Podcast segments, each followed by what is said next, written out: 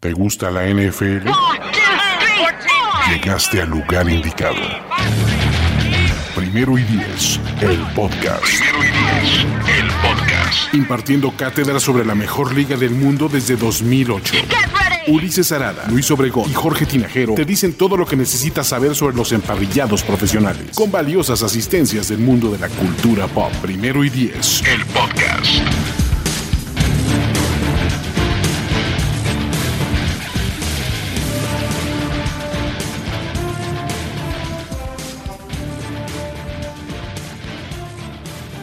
Saludos amigos, ¿cómo están? Buena tarde a todos. Estamos en un episodio más de estos previos divisionales que estamos haciendo rumbo a la temporada 2021 y en esta ocasión vamos a platicar de la que creo yo es la división más entretenida de toda la liga. Ahorita, me dirán si sí o si no, este, que es la NFC West. Para todo esto traje una buena banda. Eh, vamos a platicar acá con Jorge Tinajero, como siempre. Va a estar con nosotros Mariana Serrano y Andrés Ornelas. ¿Cómo están? Saluden, por favor, muchachos. Invitados primero. ¿Todo bien? A todo dar. No creo que vengo de verde de Seahawks, ¿eh? Nada más quiero decir eso. Ah, ok, ok. Yo sí, ¿y qué? Es que, que la palabra invitados eh, creo que está mal utilizada porque son de casa, pero Exacto, este, exacto. digo, Mariana ya sabemos que tiene el show con Alex Martínez de los Seahawks. Acá a- a Andrés ya de, de muchos años y sabemos que es de, de la banda de los Niners. Y si nos toca defender a alguien, Luis, pues ¿a quién tienes para escoger? Por supuesto que mis champions son, son este, los Rams. Y, y probablemente en esta conferencia, o sea, me parece que es uno de los mejores equipos de la conferencia, así de ¿Puedo hacer, ¿puedo hacer un bullying rápido? Venga, venga. ¿Cómo hay, hay suficientes aficionados de los Seahawks en México como para hacer un programa? A ver, Mariana, ¿tú crees? No ¿Tú crees que haya o no? No me agüito, no me agüito, pero por algo existe el programa, ahí están escondiditos, ahí están, ahí bien. están escondiditos esperando. ¿Sabes qué? Mejor tener tres fans que diez mil bandwagon fans, entonces, Puedes, hablarle, puedes hablarle a tus tíos y a tus primos y que te escuchen. Muy bien, muy bien. Oye, George, pero me preocupa que entonces como que te quedan a ti los Cardinals. ¿Te sientes cómodo con esa posición o no? No, no teniendo a Cliff Kingsbury como mi head coach y, y a Kyler Murray como el quarterback, pero bueno, vamos a ver con qué podemos defender este equipo. Muy bien, muy bien, perfecto. A, a lo largo del programa ahí tendremos momentos para, para defender y para, para no defender eh, este, a cada uno de, de- de- de los, de los cuatro equipos, ¿no? Pero bueno, vamos, este, vamos empezando. Eh, ya saben que eh, normalmente lo que hacemos en estos previos es eh, pues, ir más o menos partiendo la plática en, ciertos momentos diferentes. Vamos a platicar de cada uno de los equipos, el área en la que mejoraron o en la que están mejor o en la que las cosas que van a hacer bien esta temporada. Del otro lado, pues lo que hacen mal o lo que les podría acabar costando partidos, etcétera. Después hablaremos un poquito de los movimientos que hicieron en el off-season, ¿no? Eh, coaching, front office, agencia libre, draft, etcétera. Um, y luego haremos ahí un pequeño pronóstico de hasta dónde pueden llegar, si Super Bowl o un ganado, ¿no? Este, um, o lo de en medio. Y eh, después eh, un poquito de tesis y antitesis de por qué defender a este equipo o por qué no defender a este equipo, ¿no? Y al final, ya que hablemos de cada uno por separado, platicaremos de algunas cosas que involucran a toda la división, ¿sale? Entonces, vamos a empezar. eh, siempre lo hacemos por orden alfabético, así que pues empezaremos con Arizona Cardinals, ¿sale? Eh, además, poquito más rápido, creo yo, ¿no? este, ¿qué- ¿por, dónde, ¿Por dónde empezarías? ¿Por dónde empezarías, Jorge? Eh, pa- para hablar bien de los Cardinals, ¿qué, qué es lo que hacen bien este equipo? ¿Mejoraron en alguna parte? Eh, ¿Qué dirías al respecto? Revivir esas estrellas veteranas, me parece que es lo que mejor hace estos Cardinals. Y bueno, para muestra, son dos botones. El primero, JJ Watt, ¿no? Este jugador que no solamente trae experiencia, aunque muchos dirán, bueno, es que se ha lesionado los últimos años, eh, ya no sabemos qué, qué va a pasar con él, cuántos partidos podría jugar en 2021. Sin embargo, creo que lo, que aporta al vestidor eh, como líder, me parece que es bastante positivo para estos Cardinals, ¿no? Entonces, eh, ese es uno. Y el segundo, pues, es AJ Green, que muchos ya lo tienen como que fuera del radar, como este jugador que ya llegó a, este, a morir en esta franquicia, bueno, hablando de su carrera. Pero me parece que todavía le puede sacar buen provecho, eh, teniendo en cuenta que el número uno, pues, es de Andre Hopkins. Este jugador es el que va a recibir los mayores este, targets, Pero si buscas un wide receiver 2 confiable, me parece que AJ Green está en un gran, gran punto. Entonces creo que esas son las dos cosas que yo veo positivas en estos Cardinals rumbo a 2021. ¿Alguien quiere hablar algo bueno además de esto de los Cardinals? ¿Tienen algo bueno que decir? ¿Su defensiva? Este, no sé, algo? ¿O, la línea ofensiva yo creo que está mejorada y eso puede influir mucho en la carrera de, Murray. Eh, Rodney Hudson, yo creo que sigue siendo un gran centro. Justin Pugh, pues tuvo, tuvo buenos años en los Seahawks, ya Mariana nos dirá.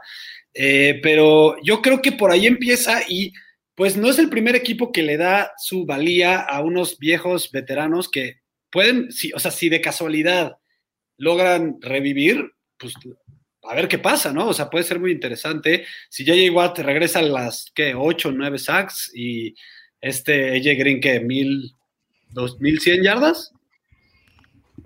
Pues está, interesante. Digo, eh, creo que varias veces hemos, hemos hablado de esa, de esa característica que tiene la ofensiva de, este, de Cliff Kingsbury de tener N receptores, ¿no? Eh, como que dice the more the merrier, ¿no? Este, vamos a agregar otro receptor. ¿Qué demonios? ¿No? Este... Los, los este, reportes de campa dicen, hablan bien de, de AJ Green. Sí, exacto. Es que eh, creo que tiene, tiene un punto, Jorge. o sea, no vas a esperar AJ Green de 2010, ¿no? En, los Bengals. O sea, no. O sea, no, no es eso lo que estamos esperando de AJ Green, ¿no? Para eso tienes a otros, ¿no? Creo que en este momento su carrera es un buen complemento, ¿no? Este, lo que sí continúa preocupando, y, con eso me pasaría al otro lado de la conversación, de qué, eh, qué es lo que podría terminarles costando partidos o lo que de plano los hizo peores durante este offseason. No sé si de plano hacerlos peores, pero yo hay que seguir preocupados por su defensiva, ¿no? Este, es, un asunto que, que, este, pues que los últimos años han venido arrastrando y no creo que hayan mejorado demasiado, ¿no? O sea, es una defensiva eh, sobre todo contra eh, el pase que no, no termina de cuajar. Buda Baker sigue siendo un tipo que tiene pues unas jugadas muy flashy, pero pues unos errores también tremendos. No sé, eh, la defensiva secundaria, sobre todo, me parecería problema, ¿no? ¿Cómo lo Malcolm Butler dos veces al año contra Russell Wilson, o sea, ¿de qué me hablas, Luis? Exacto. Te digo, esta división es un show por donde lo veas, por donde lo veas. ¿Algo más, Mariana, que, quisieras este, eh, eh, agregar favor contra los Cardinals? Pues, híjole, los Cardinals tienen varias cosas buenas, ya las mencionó Andrés, pero pues también hay que pues hay que mencionar las cosas que nos ponen nerviosos, ¿no? Viendo los equipos, o sea, los corredores son una área que creo que tienen un poco débil, o sea, se fue Kenny Drake y ahora llegó este Connor, que pues mm, pasó de ser una decepción el año pasado, la verdad es que no fue lo que esperaban en Pittsburgh y ahora pues ellos esperan que sean su corredor número uno y pues no sé si lo vayan a lograr, ¿saben? Y también tenemos a Sí, claro, y pues Chandler Jones también, que es buenísimo, está inconforme allá con los Cardinals, entonces, pues eso nos conviene a, todos los demás, pero pues, pues hay incertidumbre ahí también, ¿no? Y falla en esa defensa que todavía tiene bastantes huecos. Así es, creo que el, asunto de Chandler Jones ha, pasado un poquito como bajo el radar en el off-season, ¿no? Pero es, es un hecho que, que, los últimos reportes... Que se vaya, que se vaya. que los últimos reportes indican eso, ¿no? Justamente, o sea, que no, no, está eh, conforme con su situación. Chandler ha sido jugador súper eh, sólido y constante, ¿no? En esta defensiva y pues no sabemos eh, a, tomar la dirección final, ¿no? E, ese leve drama que ha venido por ahí. Tienen este muchos what ifs, ¿no? Porque es what if ya los dos que ya le dije, pero otro importante es si Simmons se va a convertir en el jugador que esperaban que fuera, ¿no? Exacto. eso ya O sea, aprenden a utilizarlo mejor, ¿no? Porque creo que tampoco lo han utilizado de la forma más óptima, como que tiene partidos muy buenos y, tiene partidos que es como, ¿what?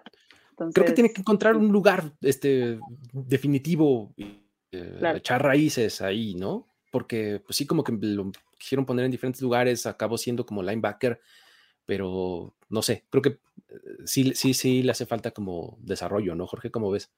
Sí, definitivamente. Me parece que el año pasado eh, llegó con grandes expectativas y creo que eso también le afectó un poco en el sentido de querer hacer todo en todos los lugares, ¿no? Y me parece interesante la, llegada de este novato Saban Collins como linebacker, que justamente le va a quitar esa parte de, de, carga de trabajo que va a tener en la defensiva. Entonces, creo que esto le viene bien, y además de la calidad de Saban Collins, que, sabemos que es uno de los mejores de este draft. Así es que eh, me parece que esta dupla de linebackers hay que seguirla muy de cerca. Creo que van a hacer cosas interesantes en ese sentido. Entiendo el, tema y la, duda de esta defensiva en general, pero eh, si empiezas a ver otros, digo, eh, hablamos de Malcolm Butler, que si bien no es elite, y yo también estoy de acuerdo, está súper este, sobrevalorado pero me parece que en ciertos momentos llega a ser cumplidor. Entonces, yo no esperaría tan mala defensiva, sin embargo, pues las ofensivas que van a enfrentar en la división y en otros lados, me parece que la pueden hacer ver mal, y ese es el gran tema. Que, ese es, un gran punto eh, que uno puede hacer pues, prácticamente con los cuatro equipos de esta división, pero eh, en el caso de los Cardinals, si hablamos de su calendario de los rivales que van a enfrentar, está bastante complicado, ¿no? O sea, ya empezamos por la división, pero enfrentan a Cleveland, enfrentan este, de visita a los Cowboys, eh, eh, abren con los Titans, o sea, van, este, reciben a Green Bay, o sea, tienen ahí algunos partidos que, este, en una de esas se les acaban complicando, ¿no? O sea, no está nada sencillo el camino para los Cardinals. Ahora, en términos de movimientos en, en el off-season, ya salieron varios. O sea, ahorita mencionamos varios, varios nombres. ¿Por, qué no elaboramos en alguno este, que les haya gustado? Mariana, ¿quieres empezar? ¿En ¿Alguno que quieras destacar de estos movimientos que hicieron los Cardinals? Pues digo, no voy a decir que me gustaron. Los Cardinals siempre son muy, hacen movimientos fuertes, ¿sabes? O sea, despiertas y ¡bam! Hopkins se ha cambiado a la división y yo, demonios, o sea, no puedo respirar en esta maldita división. Pero estoy de acuerdo con Jorge. Creo que la adición de JJ Watt fue no solo importante, pues, o sea, fue como importante por el nombre, por el peso de él. Puede que ya no sea el nivel de Aaron Donald, bueno, o sea, como que tenía posteriormente Von Miller cuando empezaron. Pero no, es un jugadorazo que va a agregar muchísimo valor eh, al equipo en conforme a actitud, práctica. Él es un veterano, entonces creo que esta, esta adición fue, fue fuerte y, va a ser buena para ellos a largo plazo. Yo creo mucho en los veteranos que les pueden enseñar más que, que nadie a los jugadores nuevos, entonces yo diría. Andrés, ¿alguno? El novato Rondal Moore, están hablando también muy bien de él. Podría ser el, verdadero número 3 que necesitan, porque por ahí se quiso aparecer Christian Kirk, no ha hecho mucho. Este, Kishon Johnson, que por ahí también aparecía una que otra vez a lo mejor Rondell Moore eh, llega a ser la diferencia para ser el verdadero número 3 que necesita. Jorge, ¿alguno que quieras destacar? Sí, justo iba a decir Rondell Moore también, eh, pero también hay que considerar la gran cantidad de, de, wide receivers que tiene este equipo, ¿no? Entonces, bueno, por ahí, quién sabe qué, tanto podría destacar, pero bueno, ya hablé de él también, Saban Collins, me parece que este jugador, eh, su primera selección de este draft, eh, va a ser interesante de, seguirlo y creo que puede ser eh, el parteaguas para que esta defensiva encuentre estos jugadores interesantes e importantes que puedan hacer el, el, trabajo y creo que le va a beneficiar, como ya dije, a Isaiah Simmons.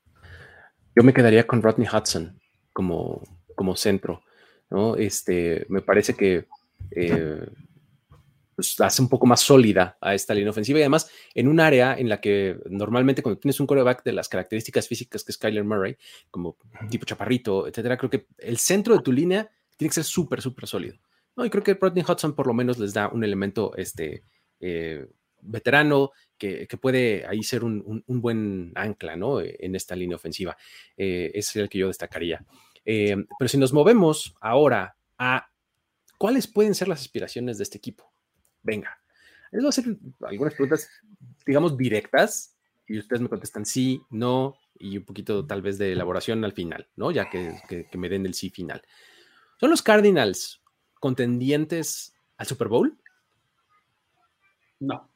De plano, así, no rotundo para los cuatro, ¿no? Creo. No, no creo. Sí, sí, aún no. Ok, este, ¿qué me dicen de aspirar a ganar la división?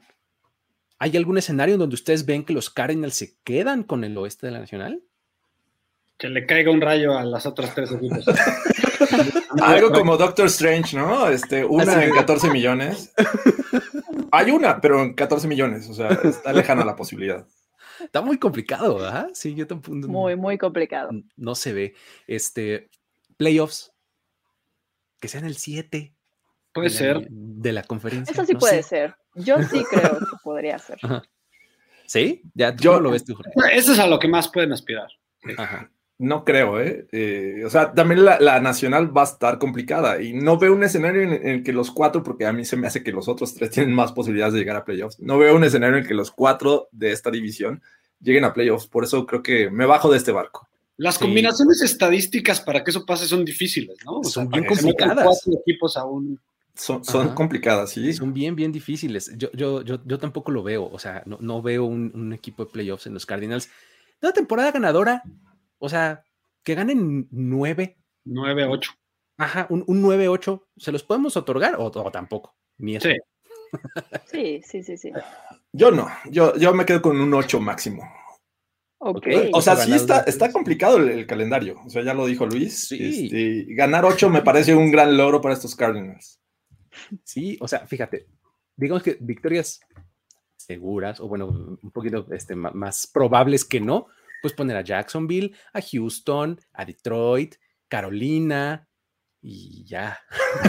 pues no, o sea, ya lo demás de ahí en adelante empiezas a dudar, empiezas a decir, bueno, bueno, si sale bien, si ganan, pero ya empiezas a ponerle dudas. Es que ¿no? ya tienen seis partidos semi imposibles en la división, o sea. La división, exacto, está bien complicado. O sea, yo creo que a lo más que puede pedir este equipo es a tener un récord ganador, a tener nueve victorias y ese sería como su techo, ¿no? Ese es mi punto de vista, ¿no? Que le hablen a Rudel este y los cambios de división. Eh, que regresen al este del Nacional este, como estaban hace, algunos años, ¿no? Ahí, tendrían más chances. Oye, con sus ocho victorias del año pasado hubieran, pero pasado por encima de todos. Pero de todos, así. Uh. Oye, entonces creo que, creo que ahí está, ¿no? Su, este, su, su aspiración. Ocho victorias, ¿no? Pero bueno, este, nueve, por ahí, ¿no? Este, mm, vamos a, tratar de argumentar en su favor. Eh, ¿Quién querría defender a los Cardinals? O sea, si, ustedes conocen a alguien así de, pues, no, no le, este, está entrándole a la NFL y pues los Cardinals, ahí la familia Bidwill les dice, oigan, pues por cada fan que ustedes me conviertan, ahí va una lanita. Entonces, ¿qué argumentos utilizarían para convencer a alguien de que esta temporada, no más allá, esta temporada podría ser buena para ser fan de los Cardinals. ¿Qué argumento usaría? Tienen al coreback que podría convertirse, o sea, de entrada es muy eléctrico, entonces pues se puede ver, o sea, el espectáculo que da Kyler Murray es muy, muy bueno, muy alto, pero además podría convertirse en uno de los mejores corebacks de la NFL. El talento lo tiene, lo vimos en, en Oklahoma, y creo que si eso, se, si eso pasa, todas sus expectativas van a empezar a crecer y si, no sé, en un par de años a lo mejor le ponen un, equipo todavía más competitivo, pues quién sabe qué pueda pasar con este equipo, ¿no? Oye, por acá, muy, bueno ese, este, eh, Andrés, pero este me parece mejor. Rolly Cantú, máximo argumento. paso el Rolly, la verdad es que sí, ¿no? este, ¿alguien más quisiera aventarse un, un, pitch de ventas de, de los Cardinals? Está complicado, ¿no? Pero, pero mm, este, que decía Andrés es, uno muy bueno, ¿no? Yo estoy de acuerdo con Andrés. La verdad es que Kyler Murray le hay que darle crédito, es muy dinámico, es bueno, es, le da mucho dinamismo a este equipo y le da una nueva identidad que no tenían, porque pues con sus corebacks pasados era, eh, era aburrido, ¿sabes? Era como... Ah, al menos es divertido verlos. O sea, decías, ay, no, los Cardinals, qué flojera, qué flojera. Y el partido, los Cardinals, 3-3. Exacto. Creo que estos, Cardinals entran en la categoría de luchones. Y eso es lo que a veces a mucha gente le llama la atención. El caso del año pasado, le quitaron el invicto a los Seahawks, le, ganaron la última jugada a los Bills. O sea, esos equipos que los veíamos ya prácticamente con la derrota en sus Así manos. nos ambos partidos a los 49 Ah, no, el oh. primero los ganaron y el segundo. Exacto, o sea, es, puede ser divertido de ver a los Cardinals esta temporada y porque no se van a rendir, pues esté como esté el marcador, creo que van a seguir luchando y es algo que eh, a mucha gente le llama la atención de un equipo, ¿no? Que nunca se, que se rinda y creo que los Cardinals entran ahí. Por eso les llamo los luchones de la NFC West. Oye, eh, eh, yo, yo, extendería el, de Kyler Murray a la ofensiva en general, o sea, si, si eres un tipo que, este, que más o menos quiere eh, pasársela bien y no necesariamente quiere así este, sufrir y demás con todos los este, partidos que vas a ver, pues los Cardinals están padres de, de, este, de seguir tienen al, que probablemente sea uno de los dos o tres mejores receptores de la liga en DeAndre Hopkins, ¿no? Ya hablaron bien todo lo bueno de, de, Kyler Murray, ¿no? Eh, puedes ver un, juego muy abierto, este, muy dinámico con Cliff Kingsbury, etcétera. O sea, creo que eh, pues, está entretenido por lo menos, ¿no? te vas a estresar porque pues sí, los partidos van a estar cerrados, pero es parte de la emoción de irle a este equipo, ¿no? Otro jugador eléctrico, Edmonds. Ándale, exactamente, Chase Edmonds, exacto. Sí, sí, sí, ¿no? Por ahí está, está interesante. Creo que por ahí sería el argumento de venta más sencillo. Ahora, llegan los otros tres equipos y te dicen, no, mira, lo que te, lo, que te iban a dar los Bidwill, yo te lo duplico si les quitas este. Una más. ah, venga, venga, a ver. Tiene un uniforme negro bien padre. Ah, su All Black es, bueno, sí, su All Black. Muy cierto, muy cierto. Yo, yo tengo una para restarles puntos. Venga, venga.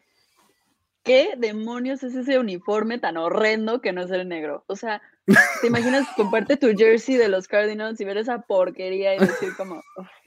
Está X, ni para allá ni para acá. Está X, está X, no tiene un diferenciador que sea así guau, o sea, los colores rojo y blanco, pero están ah. plagados de, Pro Bowlers de hace seis años, ¿no? Rodney Hudson, JJ Watt, Andrew Hopkins, este, AJ Green. Puras estrellas, puras eh, estrellas. Y si le sumas a Matt Prater, también, o sea. Es la versión de los Lakers de este año, pero en la NFL. Ah, más o menos, más o menos. los rucones. El All 35 eh, Team. Eh, los 35 Team. de, Salt and Pepper Beards, ¿no? Así como Jorge y yo comprenderemos. Sí, yo diría que necesitan un, rediseño de, de, sus uniformes, hacerlos un poco más actuales, un poco más dinámicos, como lo hicieron los Seahawks con sus uniformes ya en el pasado creo que todos esos colores nuevos, diseños nuevos, ayudan a llamar a, mucho público y ver un uniforme X dices, ah, ¿para qué? O sea, si están los Chargers con ese uniforme increíble, ¿para qué le voy a estar yendo a los Cardinals que están bien feos, la verdad? A menos que usen el negro, no me hablen de los Cardinals. muy bien, muy bien. Perfecto. Pues creo que por ahí están. Eh, ahora, vamos, vamos a pasar al, este, al siguiente, ¿no? Em, el siguiente equipo son los Rams. Los Ángeles Rams. Este, em, Rams que, pues bueno, la temporada pasada de por sí ya eh, estuvieron bastante, tuvieron un equipo bastante interesante, bastante competitivo, una defensiva de las mejores de la liga, eh, con, un, con un ataque que, pues con Sean McVay, digamos, eh, articulando todo, hacía todo muy funcional. Para mucha gente, yo incluido, el, digamos que lo que frenaba o, lo que le ponía un tope a este ataque era Jared Goff. No es que estuviera pésimo, pero tenía un techo más o menos bajo. Lo que marca el off-season de los Rams es justamente el decirle adiós a Jared Goff y hola a Matthew Stafford.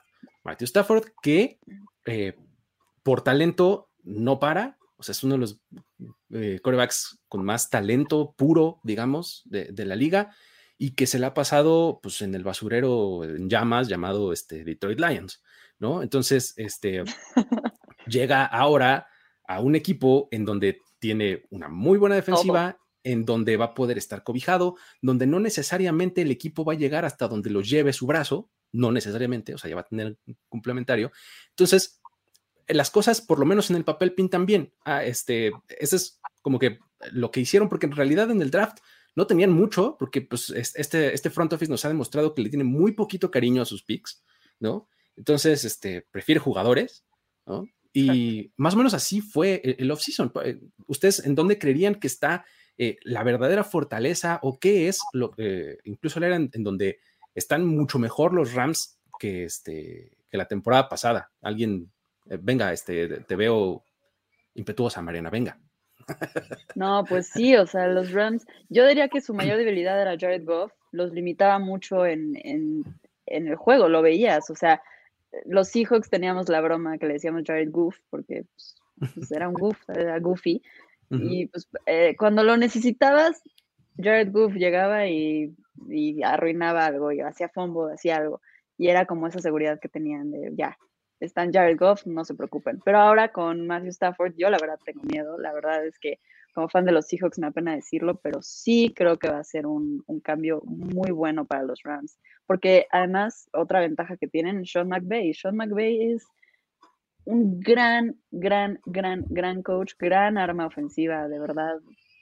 Es impresionante lo que hacen los receptores, lo que hace, no, la ofensiva es imposible de parar a veces, te juegas contra los receptores de los Rams en fantasy y dices, Dios santo, máteme, o sea, ¿qué estoy haciendo aquí?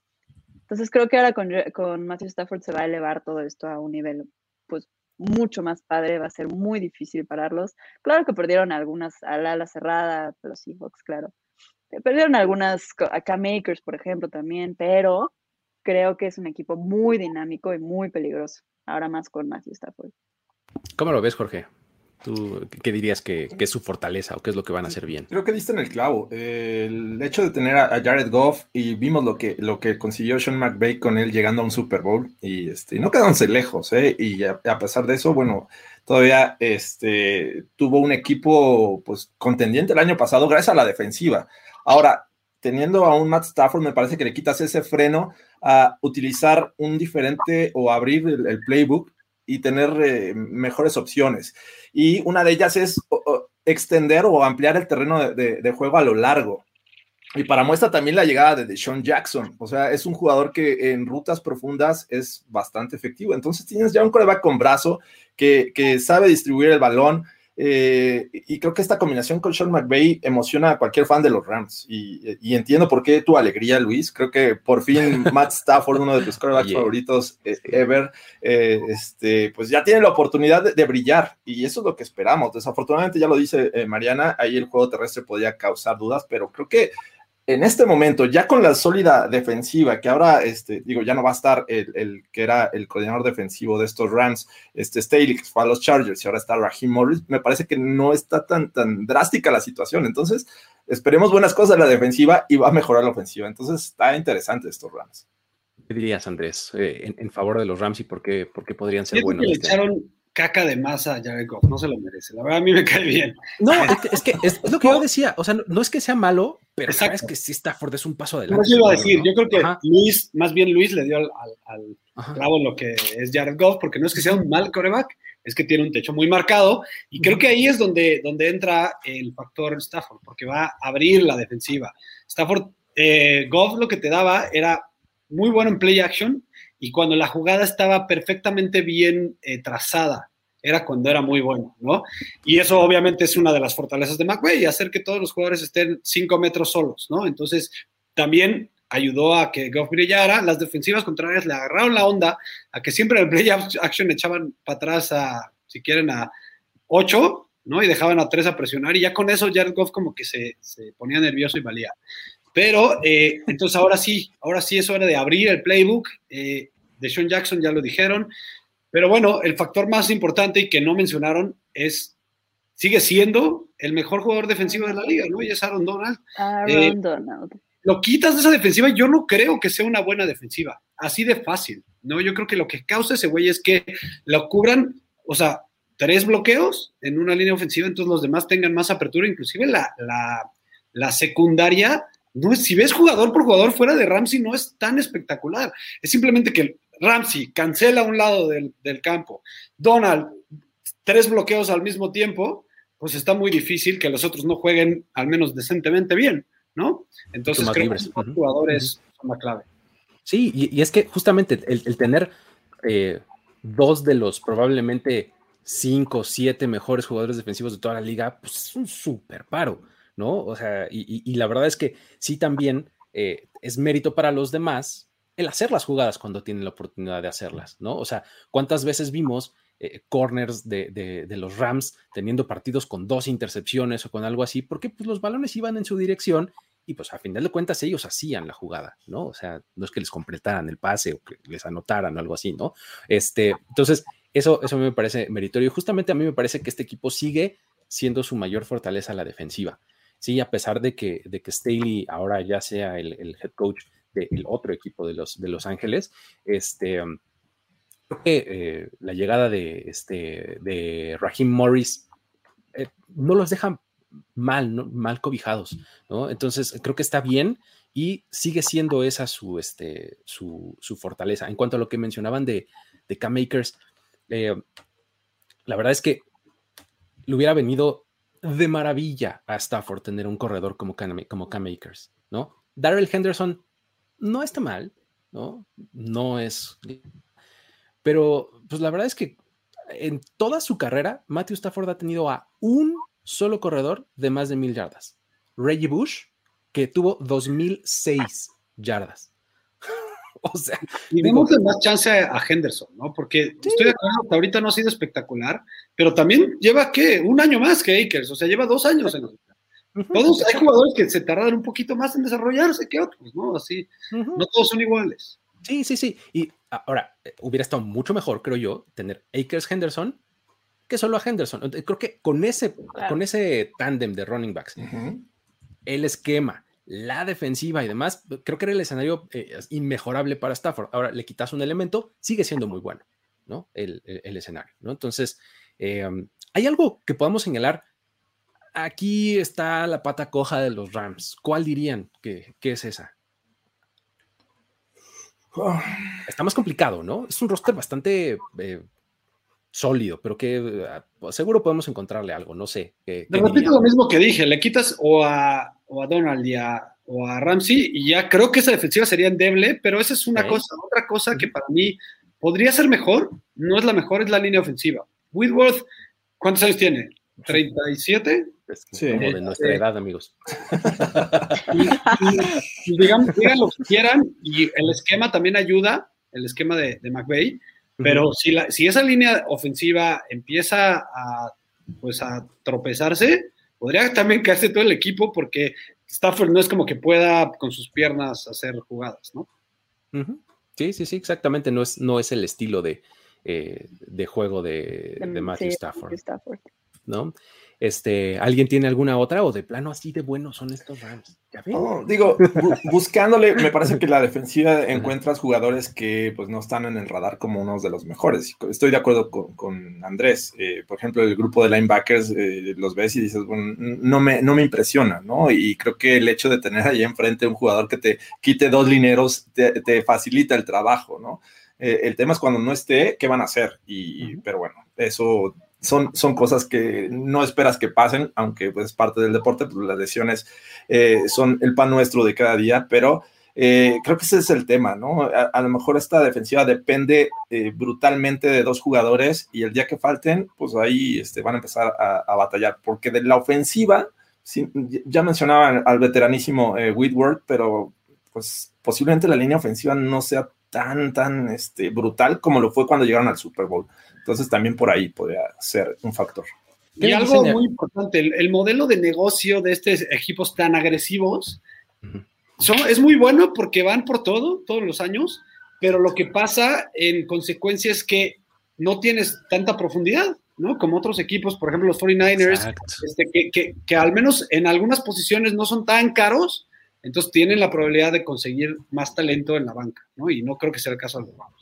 Sí, exacto. Tienen, está como bastante dividido el, talento, ¿no? O eres de los más buenos y si te quitas esos, hay un paso muy grande para el que sigue, ¿no? O sea, un escalón muy, este, muy para abajo, ¿no? ese, es, ese es un muy buen punto. Eh, ¿qué, me dicen, por ejemplo, de los receptores como tal? O sea, o sea, creo que estos receptores son eh, mucho un producto del sistema de Sean McVay que ya mencionabas, Andrés, pues se encarga de que el receptor esté con cinco yardas de espacio para todos lados y el balón enfrente para ganar más, ¿no? Este, de eso se trata. Pero Robert Woods, Cooper Cup, eh, Van Jefferson, Tutu Atwell, ¿no? Que es el novato, este, pues en sí, como que de Sean Jackson, o sea, como que no, no inspiran mucho peligro, ¿no? O sea, eh, por, sí mismos, o sea, regresamos al, mismo ejemplo de antes, o sea, vimos como cuando quitamos a Goff la temporada pasada, pues el bajón fue grande y sus receptores sufrieron mucho. Si ahorita quitas a Goff, tienen el mismo backup que el año pasado, Ward, Wardoff, Warloff, Ward, no me acuerdo cómo se apellida el, este, el, el backup, eh, Wolford. Wolford, Wolford, exactamente, ¿no?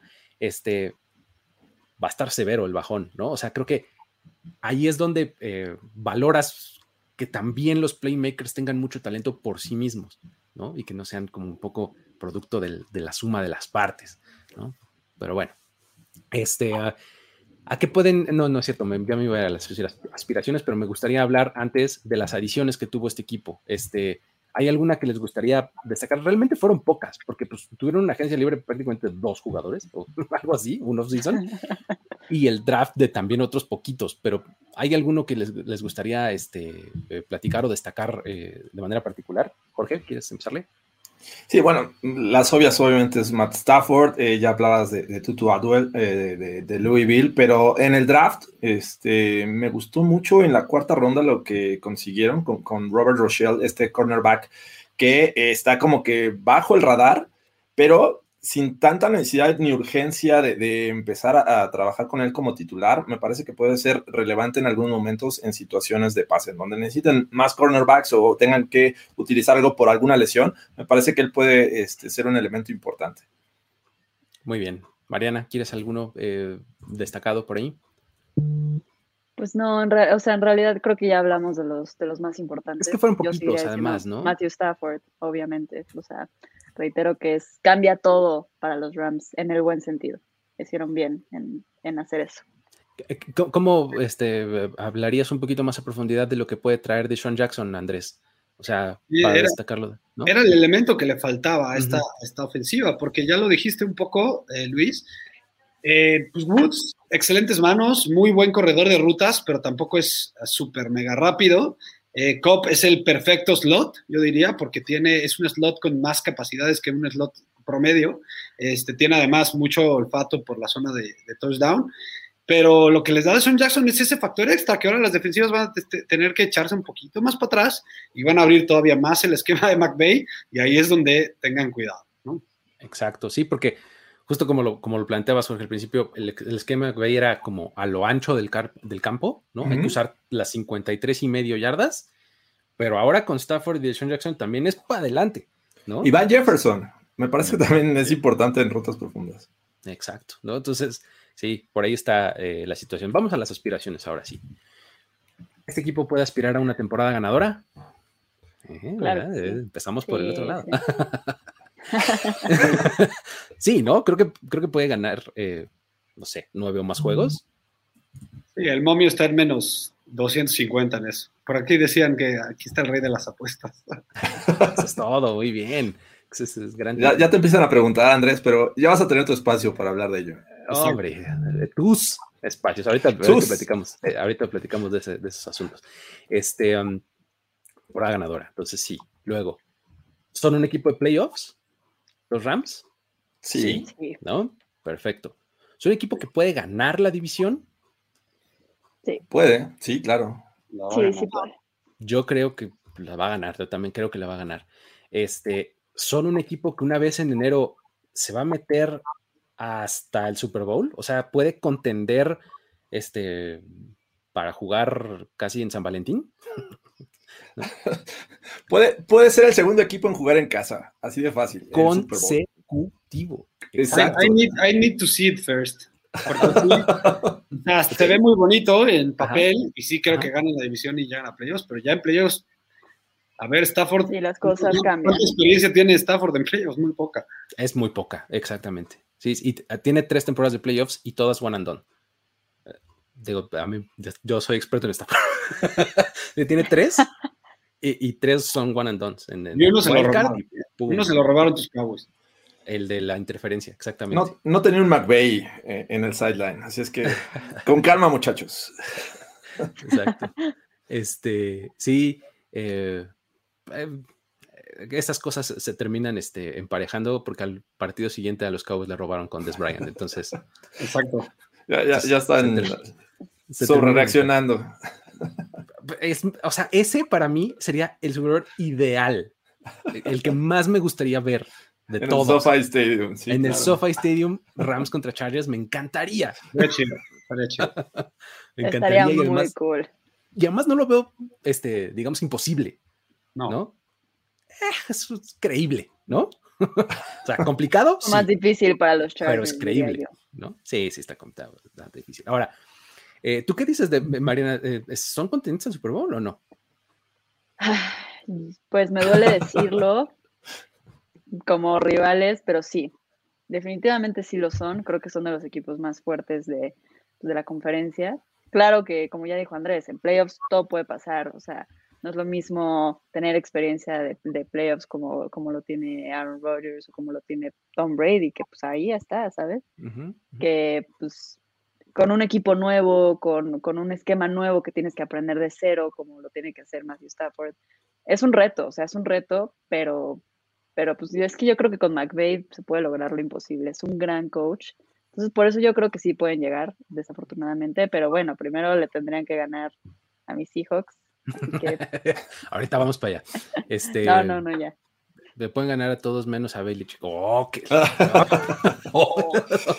no le pueden anotar a Belichick. No le pueden meter un touchdown, pero bueno. Está bien. Este, eh, sí, yo creo que yo sí creo que son este, al Super Bowl. No sé tú qué opinas, este, Jorge. Sí, sí. Yo, sí los veo también como un equipo de los probables de, en llegar al Super Bowl. Super Bowl Bubble, ¿no? O sea, pones en esa burbujita cinco o seis equipos que. Exactamente. en ese primer círculo, ¿no? En uno de ellos, sí. Que rodea la Diana. Exactamente. Este, eso con respecto a los Rams. Vamos eh, con los San Francisco 49ers. Eh, es, uno de los equipos que, ha tenido, eh, creo que es un, cambio importante, pero no, no necesariamente por diseño, sino por circunstancia. Este equipo pudo haber sido algo similar a lo que promete ser este año, nomás que se lesionaron como 10 mil personas. Entonces, este, este año creo que la gran diferencia de este equipo puede ser esa, ¿no? Que regresa toda la caballería, este, el, mismísimo Nick Bosa que vemos aquí en pantalla, este, regresa eh, incluso si quieren, ahorita platicamos del tema, pero Jimmy Garoppolo, este, regresa eh, mucha gente que yo creo que sí les hizo falta eh, la temporada pasada, ¿no? Vamos a, ver una versión completa de este equipo, esperamos. ¿Los 49 jugaron en 2020? creo Su año sabático. creo que se tomaron un sabático, exacto. Yo no sé. ¿eh? Creo que se tomaron un break. Exactamente, ¿no? Entonces, este, más o menos, su, su off-season estuvo marcado por el drama del coreback, ¿no? Por, por el drama rumbo al draft de este trade que hicieron para arriba, que si Mac Jones, que si eh, Trey Lance, que si no sabíamos para dónde se iban, ¿no? Eh, creo que ese fue eh, como la historia más marcada del offseason. Terminan seleccionando a Trey Lance y pues lo ponen de manera inmediata como backup de Jimmy Garoppolo. Este, obviamente, Training Camp Talk dice, este, Jimmy Garoppolo está en su mejor momento, está jugando su mejor fútbol, ¿no? O sea, pues un pues, training camp talk, ¿no? O sea, lo que tiene que decir un head coach es eso, ¿no? Este... Para que valga una de primera ronda. Exactamente, ¿no? Entonces, cuando, cuando le pusiste, le invertiste tantos recursos a, tomar un coreback, eso significa que tienes una correa bien cortita si eres Jimmy Garoppolo, ¿no? Entonces, vamos a empezar como a desmenuzar todas estas cosas. Si quieren, para no, para no encorsetar este equipo porque está bien diverso, si quieren, háblenme de, de Blank Canvas ¿por dónde empezarías, Andrés, a, entrarle a los, este, a los 49ers, por lo bueno, por lo malo, por la controversia? Este... No creo que haya tanta controversia como se cree. Yo creo que eh, Kyle Shanahan tiene un plan muy, muy, muy este, well thought, así decirlo. este, yo creo que el plan, y esto es obviamente lo que pienso que él cree, ¿no? No, no sé, ¿no? Pero mi, lo que yo pienso es que Kyle Shanahan tiene claro que lo que quiere hacer es jugar a Jimmy Garoppolo lo más que pueda, lo más que esté en la liga, hasta que este ya esté valorado. Y yo creo que él ya cree que este Trey Lance para la semana 7, 8, a lo mejor ya puede empezar a jugar y que le den una, si quieres una segunda, que le regresen lo que mandó por Jimmy Garoppolo, un equipo desesperado, porque es muy probable que pueda pasar eso, que por bendición de Dios no se lesione. Este, y ya, yo lo que haría sería dejar a, Jimmy Garoppolo toda la temporada, pero no creo que sea lo que quiere Shanahan. Yo creo que ya no confía mucho en él. no, pero nos queda clarísimo. O sea, eh, pero tú lo que dices es, empieza la temporada, lo muestra, digamos, miren qué bueno es y échenme algo para que de una vez este año ya empiece a jugar yo contra ellos. en el calendario de los Niners. Está potencialmente para irse 5-2, si quieres. yo creo que en el worst case, ¿eh? Si quieres 4-3 en el worst, worst case, aún así 4-3-5-2-6-1, dices, güey, mira el récord. Jimmy Garoppolo lo único que hace es ganar, y es cierto. 24-8 es su récord desde que llegó a los Niners. Entonces, y, de hecho creo que Shanahan, con sin Jimmy Garoppolo bajo, bajo el timón, solo ha ganado 30% de sus partidos. Ah, ok. Muy bien, muy bien. ¿Qué, agregarías, Jorge, a esta? Es que eh, lo, de lo que más se queja la afición de los Niners no es el rendimiento de Jimmy G, sino el poco tiempo que ha pasado en el terreno de juego. O sea, las lesiones, las lesiones le han pegado mucho en los Niners. Aquella que lo dejó fuera contra los Chiefs, eh, que fue rodilla, me parece, llega al siguiente año y los Niners llegan al Super Bowl. El anterior tiene problemas de lesiones y vuelven a padecer. Entonces, creo que la estabilidad de coreback es lo que más se, le este, echa culpa sobre los hombros de, de Jimmy G. Entonces, no es que sea malo, simplemente que no ha estado, no ha estado el tiempo suficiente. Ahora, pues obviamente van a tomar otro rumbo, no sé, yo todavía no estoy tan seguro de que sea este año. Sin embargo, creo que eh, por lo que he visto en training camps, pues no está haciendo nada malas cosas este Trey Lance, ¿no? Entonces eh, hay que tener nuestras, nuestras reservas, pero que finalmente esta ofensiva se va a mover. Eh, le trajeron ahí este Alex Mack, un centro que es bueno, veterano, pero sigue teniendo buen nivel y que creo que este, este juego terrestre va a seguir llevando esta ofensiva, ¿no? En la medida que este juego terrestre sea exitoso, eh, me parece que el quarterback va a tener menos presión y así es como juegan estos Niners, ¿no? Ser efectivos por tierra y de repente sorprender por pase con jugadores que si le das el balón en la yarda 1, bueno, una yarda adelante de, este, de, la línea de golpeo, te van a, hacer 10 más, ¿no? Entonces está bien interesante y creo que es un equipo que no hay que descartar. El año pasado sufrieron por lesiones, este es básicamente lo mismo y un poquito mejor. ¿Cómo lo ves tú, Mariana? ¿Qué agregarías a esta conversación general? Sí, o sea, eh, justo lo que decías tú, o sea, se, vienen todos de regreso, un equipo que sufrió muchísimas lesiones, pero tenía tanto potencial, o sea, de verdad, empezó la temporada de los 49ers, eran el equipo con más potencial para regresar al Super Bowl, o sea, lo tenían todo. Las lesiones fueron lo que desgraciadamente los, los detuvo ahí, ¿no? Pero ahora con el regreso de, de todos, o sea, Bosa, por ejemplo, o sea, no manches, o sea, va a ser va a ser padre ver cómo con los rookies nuevos, con Trey Lance, si es que juega, se, unen en un nuevo equipo que, que, creo que puede llegar muy lejos. Creo que tiene jugadores muy, muy buenos. Digo, también como todo equipo tiene huecos, no podemos negar eso.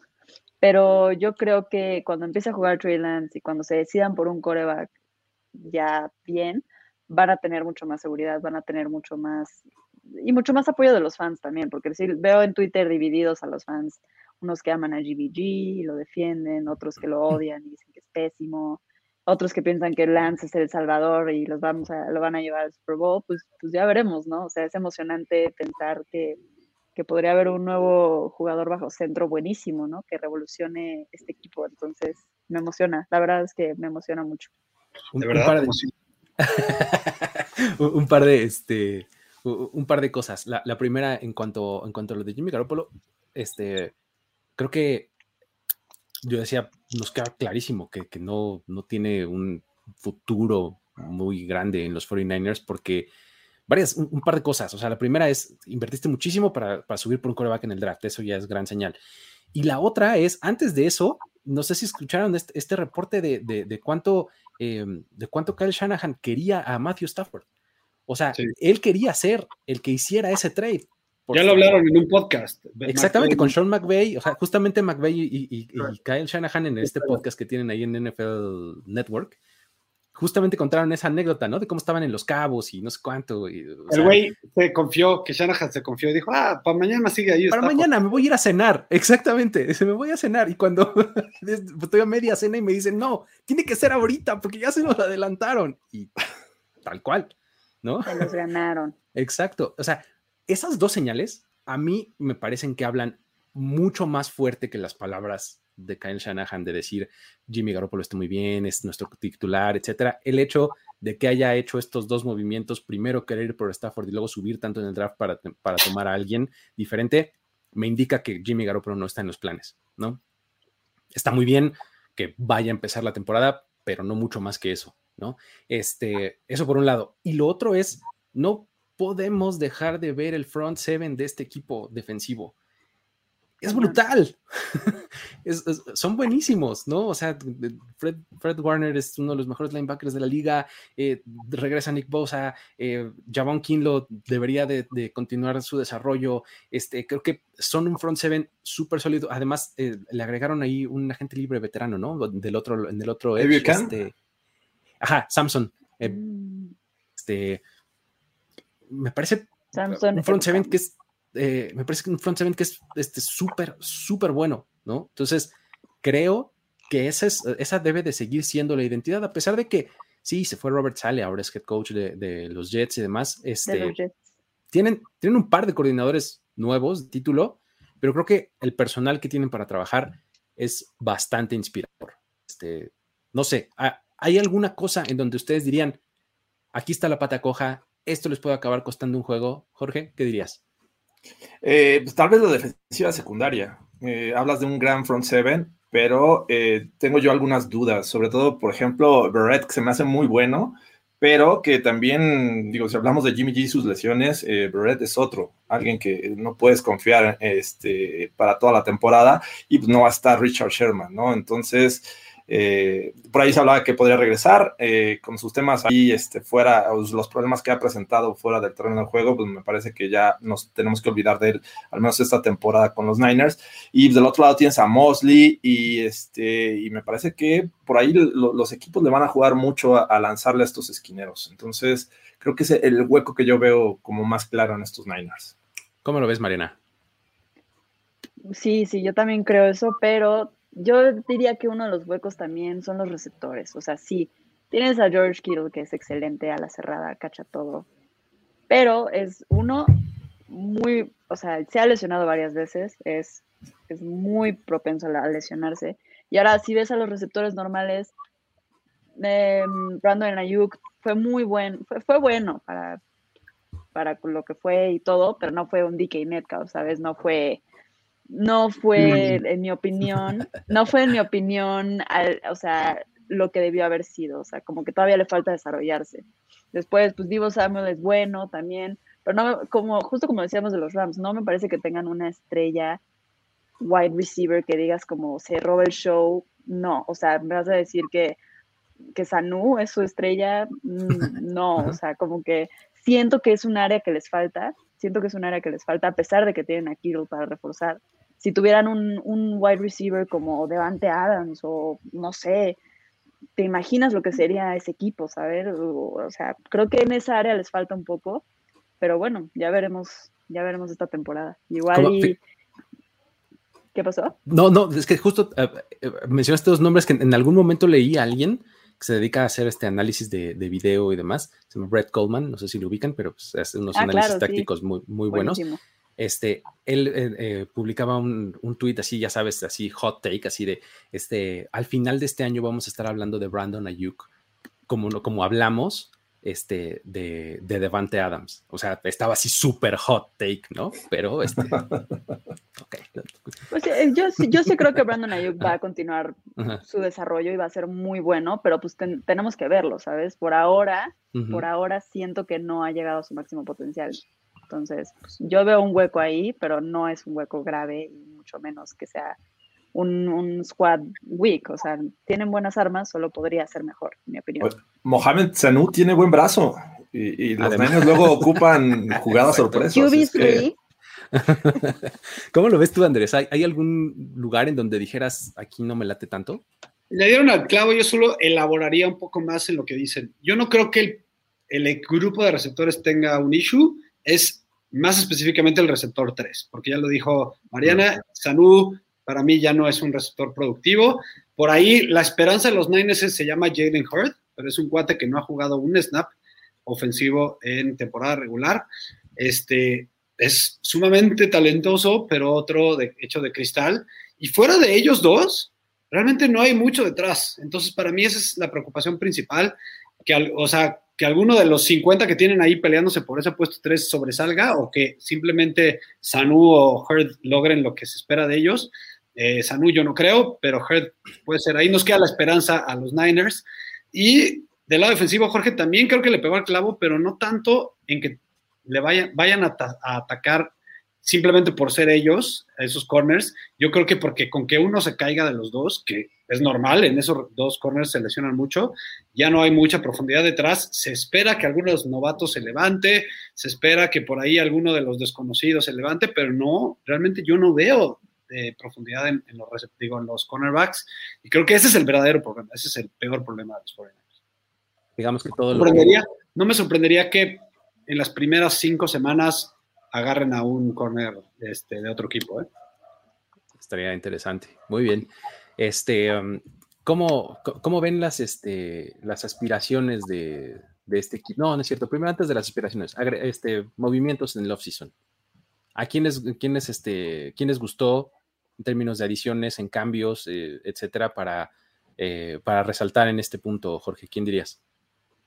Eh, Samson Ebicam, sin duda. Creo que este jugador puede ser interesante eh, para complementar esta, este front seven, como bien lo decías. Es un tipo que es cumplidor, lo conocen perfectamente estos Niners y creo que eh, se va a ver beneficiado tanto Nick Bosa como él este, de este sistema defensivo que a pesar de que ya no va a estar este, el viejo conocido ah, se me fue su nombre, que fue a los Jets, eh, su coordinador defensivo del año ah, pasado. Robert Sale. Robert, Sale. No sé por qué se me olvida tanto su nombre. Voy a Pero siento que, Nico Ryans tiene potencial de ser hasta mejor. Sí, ¿eh? no, y de hecho él, él es el que llevaba de la mano a estos, estos linebackers, ¿no? El caso de, de, Fred Warner, que, que este, ya lo puso en el radar y, él estaba trabajando con, con, ellos. Entonces creo que es cierta continuidad. Entonces por eso no me preocuparía y creo que Evicam va a ser interesante de seguir en esta temporada de los Niners. ¿Cómo lo ves, Andrés? ¿A quién señalarías de adiciones? Sí, de Mecca Ryan se me hace una adición. Yo creo que va a ser inclusive un upgrade al lado de Salah. Y mira que Salah la hizo increíblemente bien. Pero creo que su el potencial de Salah era más por motivación y liderazgo. Que realmente el, yo no estaba tan convencido del esquema táctico de Salah. Eh, yo creo que era un típico esquema táctico de, de Pete Carroll de cover 3, pero el problema es que no era muy versátil. No, o sea, hablándolo bien, pero no era muy versátil, a diferencia de Pete Carroll, que sí de repente usa muchos para esconder, este, usa para engañar. Siento que este cuate jugaba cover 3 casi siempre, rara vez hacía blitzes, y yo creo que Demeco Ryans puede hacer la diferencia para tener pues, más engaño, por así decirlo, del lado defensivo. Interesante. Mariana, ¿quién dirías tú que es, una, una, buena adición que vaya a tener impacto eh, en esta temporada? Pues diría que también la adición de, bueno, el signing de Trent Williams es, bueno, pero yo diría que, que firmar otra vez a Kyle Juszczyk es un muy buen move de ellos, porque, claro, o sea, piense, o sea, ellos, el juego terrestre de los 49ers es brutal, o sea, brutal, brutal. Cada vez que juegan contra los Seahawks me quiero suicidar porque, pues, uno, no hay pass rush y dos, los corredores, no manches, están cañones.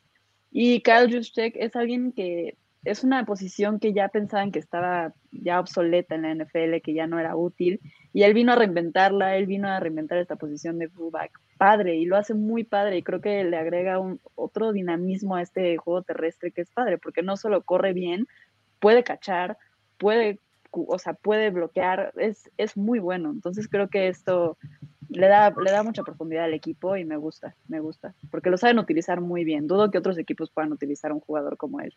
Exacto, hay mérito al, esquema, ¿no? Justamente, ¿no? Que, que muy bien al, fullback. Son dos movimientos, además, que, están dentro de casa, ¿no? O sea, mencionaste a Trent Williams y, y Kyle Juszczyk, ¿no? O sea, que no tuviste que ir a otro lado a traerte a alguien, sino que mantuviste lo que había, ¿no? Eso está interesante.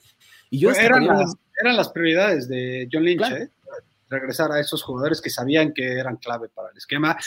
Juszczyk qué bien lo dijo Mariana, o sea, es un cuate de verdad muy, muy dinámico para una tipo, para justo o sea, ese cuate Shanahan lo tenía visto desde antes de que siquiera supiera que iba a ser head coach, se los aseguro.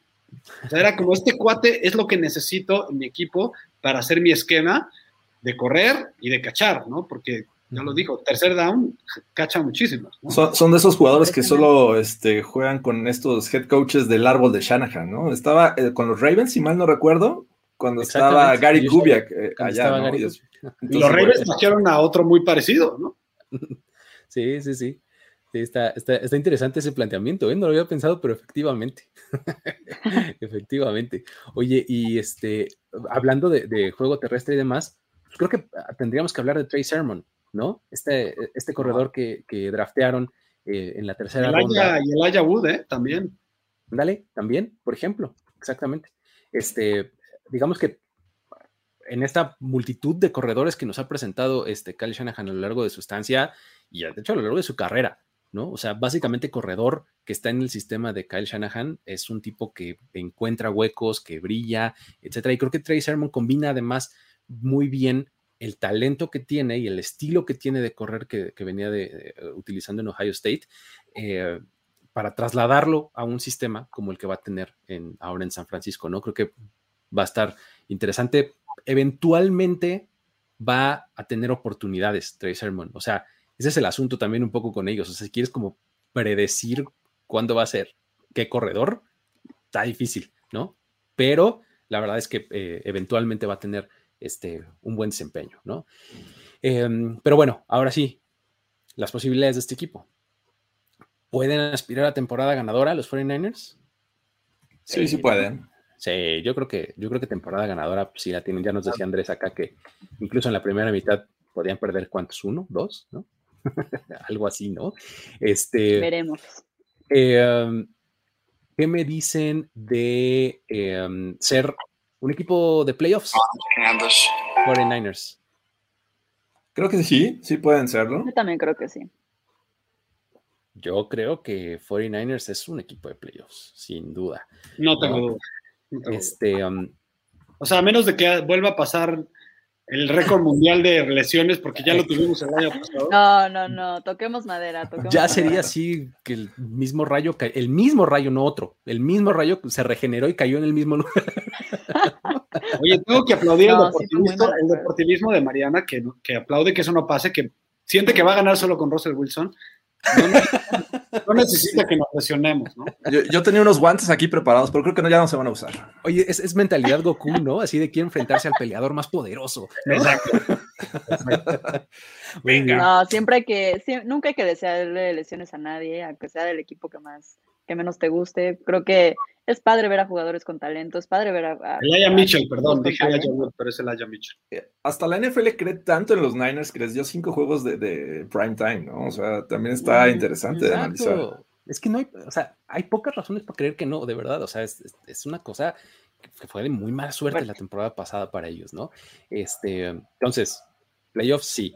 División, título divisional, es una rayita más arriba, pero ¿están los 49ers para ganarla? Mm. Yo estoy convencido de que entre los tres equipos que no, sea, no se llamen Cardinals, eh, cualquiera podría ganarle esta división. Entonces, sí, hay que dejarlo ahí. Es, esa burbuja, como dice Andrés. Hay que poner estos tres equipos, la agitas y el primero que salga va a ser campeón. bingo. tipo bingo, claro. Sí, se la van a llevar como en 2019, que estaban a un juego y quien perdiera se iba abajo. Entonces era como. Dale. Tienen, que, tienen que seguir ganando. O eras el 1 o eras el 5, ¿no? O algo así. Mariana va a estar de acuerdo conmigo. He tenido como 15 mini infartitos en los últimos dos años. Porque todos los partidos de los 49ers, sobre todo los divisionales, acaban, o sea, se cierran en el, minuto, en el segundo tres antes de que se acabe el partido. O sea, Eso se llama ser fan de los Seahawks con cada partido, no manches. Eso es mi, domingo diario, así, Jets y último segundo se decide el partido, o sea, ¿no? Me acuerdo mucho del partido que taclearon a, a Hollister, ¿sí es Hollister? El, sí, el Tyrant. En la 1, en la media. En la qué buen juego, qué buen juego. Esos dos juegos de, ese, de esa temporada estuvieron brutales. Y mini vómitos en la boca todo el día. el reflujo, así. Exacto. Oye, este, ¿ya, ya calificados a playoffs Super Bowl? ¿Son contendientes este equipo o no? Pues ya lo hicieron una vez y la base del equipo es muy parecida. Yo no creo que sea muy diferente. Puede, se puede. Están en la burbuja. Yo también creo que los 49 pueden, o sea, una vez que se meten a playoffs, son equipos de esos que, ay, sí. son muy buenos, no los quiero ver, ¿no? Es que la base, tienen la base, perdón, George, eh, tienen la base de lo que tienen muchos equipos que eran el Super Bowl, que es esa línea defensiva, este, un, un, líder tan, tan importante como lo es Warner y eh, pues un esquema ofensivo tan productivo, ¿no? O sea, perdón, George. No, sí, lo único que iba a argumentar es que si estos Niners están en una muy buena posición en playoffs y por eso me refiero a que sean locales en, los juegos importantes o ya divisional y, este final, me parece que tienen la capacidad para llegar al Super Bowl. Así es. O sea, así está, así está nuestra, nuestra, nuestro ánimo con los, este, con los 49ers. ¿Por qué dirías, Andrés, que este es un buen año para subirse al barco de los 49ers? O sea, ¿cómo, cómo, cómo lo venderías? Mira, yo no creo que haya un solo 49er que no esté emocionado por lo que pueda pasar con Trey Lance. Todos los comentarios, desde antes de que empezara el, o sea, desde que empezó el, mini, el primer minicamp y OTAs, todos han sido positivos. Y digo, tiene sus malos días, no estoy diciendo que no, pero todos están diciendo que es un cuate súper estudioso, que físicamente es de lo más talentoso que han visto, que eh, lo han, dicho veteranos como Peter King, han dicho, yo, lo vi en la cancha y es de los jugadores más, talentosos que he visto en mi vida, ¿no? Y mira que eso ya es decir, este, pero además estudioso, líder, este, tiene el people skills, o sea, no, ha habido una sola cosa que no te emocione de ese cuate, entonces potencialmente podría hacerse el siguiente gran, gran coreback y eso, ¿quién no va a emocionar para acabarlo de, de fan? Además en un equipo con tanta historia. Exacto. ¿Qué dirías, Jorge? ¿Algún, algún argumento eh, adicional? Ya me convenció Andrés, este, anuncio el cambio de equipo. Ah, de los Cardinals. de los Cardinals en este, en este streaming nada más, en este streaming. Este, no, creo que eh, lo ha dicho bastante bien. Tienen jugadores, eh, prácticamente todas sus líneas que, te convencen que son figuras. Un George Kittle que, cualquier equipo quisiera tener. Eh, este, la línea ofensiva me parece que va a mejorar. Eh, el juego terrestre a mí me encanta de estos Niners. Pongas a quien pongas, me parece bastante efectivo. La adición de Trey Sermon también, estoy de acuerdo. No son equipos, no son jugadores para el fantasy, pero sí te van a solucionar la vida como equipo. Entonces, es, creo que ya lo dije todo, estos Niners también no hay que perderlos de vista en este año. Son, son un equipo que, que tiene todas estas características, pero que además yo no, de verdad no quito el dedo del renglón de la defensiva. Son un equipo que su defensiva los, los, los habilita para hacer muchas cosas, ¿no? Este, van a mantener el juego cerrado, van a hostigar al coreback. Este, me parece que es bastante, bastante completo. Eh, ¿Alguna cosa que te gustaría agregar, Mariana, de, argumentos por los cuales sí habría que apoyar a los, a los 49ers este año?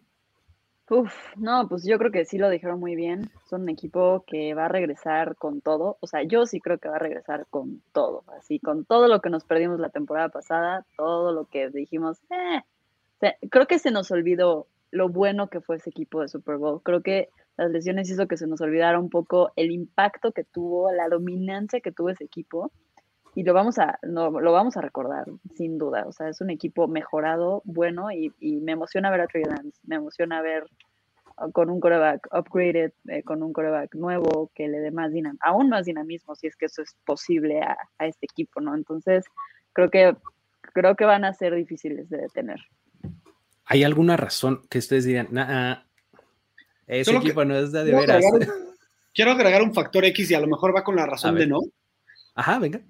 Que es un miedo mío, este, que puede ser bueno o puede ser malo, entonces aplica para los dos lados.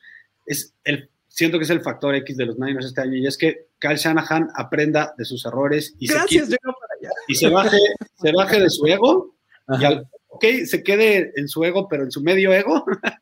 o sea, me refiero a que si aprende de sus errores, de lo que ha hecho y de los errores que ha cometido en muchos Super Bowls, digo, en ambos Super Bowls, este, y de verdad se le ayuda a sí mismo en, no querer estar en lo correcto siempre y más bien querer ganar, porque es, sé más humilde, pues entonces creo que eso podría impulsarlos al Super Bowl. Si no lo hace, podría, inclusive, podríamos pensar en que pierda su trabajo en tres años. ¿eh?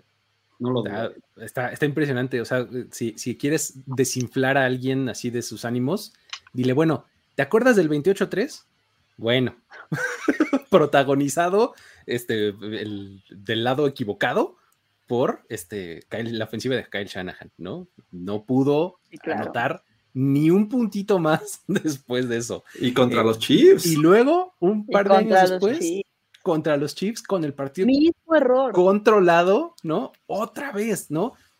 Eh, tienes que pensar en eso, ¿no? Tienes que decir, madre mía, de verdad, Ken Shanahan, este es como su, su, su, tope mental, ¿no? O sea, mental me refiero a este. Eh, sí, ¿no? O sea, que, que, se presione demasiado, que algo le pase. No sé si sea una cuestión, como dices, Andrés, de, como de soberbia, ¿no? O sea, de no, no, y me voy a morir con la mía y no voy a ajustar o algo así. No voy a hacer lo mismo que haría mi papá. Exactamente. Formaré mi propia historia. luego sí es así. Sus daddy issues, los daddy issues, ¿no? A veces están, complicados. pues sí, muy bien. Este, eh, ah, perfecto. Pues bueno, vámonos con, el último eh, de estos eh, cuatro equipos de la, de la, división, que son los Seattle Seahawks. Um, uh. Los Seahawks, la verdad es que eh, otro de esos equipos que, tuvo un, un off-season extraño, más, más cargado de historias que de realidades, creo yo. Sí hubo algunas historias, ahorita las, ahorita las este, mencionamos, pero eh, el asunto de, que Russell Wilson haya estado, entre comillas, incómodo, inconforme y demás con, con, el front office y con los manejos de personal y las decisiones de personal, creo que acapararon demasiada conversación con respecto a lo que terminó siendo y a, las cosas que en realidad se hicieron, que no creo que hayan sido, no creo que hayan estado nada mal, ¿no? O sea, se quejaba de que le pegaban mucho, de que, etcétera, ¿no? Entonces, pues, ¿qué hizo el equipo? Pues, a ver, vamos a bajarle un poquito de, este, de emoción y, este, pues, vamos a hacer las cosas que hay que hacer, ¿no?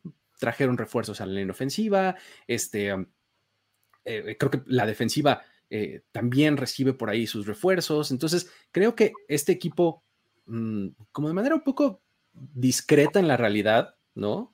Porque el escándalo, insisto, creo que fue más grande.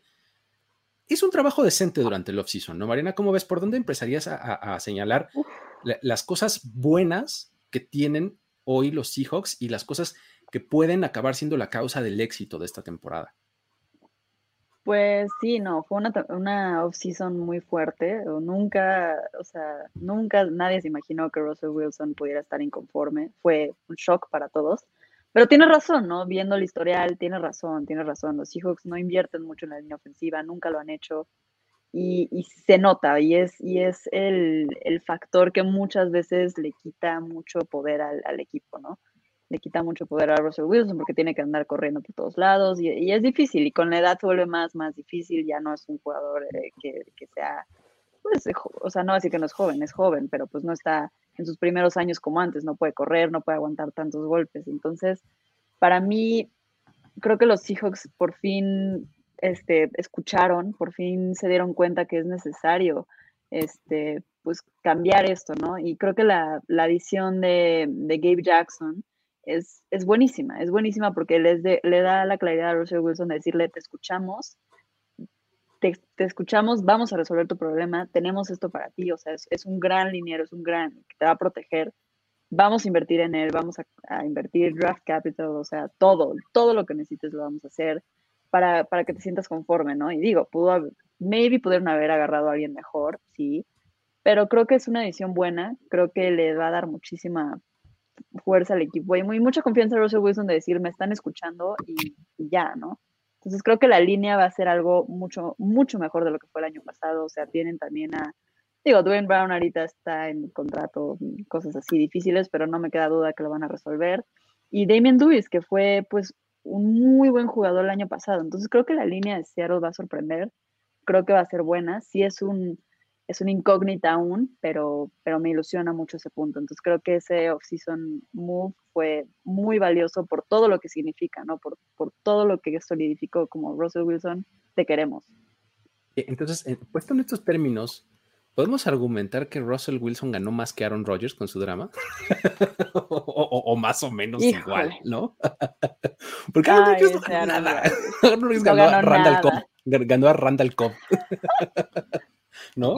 Lo que, sí, yo, yo pienso que el drama de Russell Wilson tuvo buenos resultados, tuvo buenos resultados porque no solo ganó una buena línea ofensiva, sino también ganó un nuevo coach, un nuevo coach que le están dando las riendas este Shane Waldron, que, le están dando las riendas a esta ofensiva que, que, ya tanto los fans de los Seahawks queríamos ver, ¿no? De ahí surgió el Red, Let Ross Cook, no funcionó como esperábamos por... No, o sea, no cambiaron, no, no evolucionaron a partir de ese punto, pero creo que ahora tienen este nuevo coach, tienen esta, esta nueva visión de equipo y creo que va a ser muy valioso y creo que va a ser muy diferente del equipo que hemos visto en, años anteriores, ¿no? Entonces, me ilusiona, me ilusiona mucho. Es un punto interesante el del, coordinador ofensivo, ahorita sí que entramos. Este, ¿Cómo lo ves, eh, Jorge? Este, los puntos buenos de, de, estos, de estos Seahawks. Eh, los puntos buenos es la continuidad y a esta continuidad le agregas jugadores que te van a ayudar, eh, a diferencia de lo que tenían el año pasado, ¿no? Obviamente yo no estoy a favor de este tipo de, dramas que ocasionan estos corebacks que son privilegios de pocos, eh, que, van en contra de esa frase que nadie es indispensable, pero vamos a tenerlo contento porque si se va, no sé qué vamos a hacer. Pero bueno, finalmente creo que esta continuidad de, de los Seahawks los pone o los mantiene más bien en el radar dentro de esta división. Eh, la defensiva sí pierde un, linebacker interesante eh, este, con este KJ, ah, KJ Wright, KJ Wright.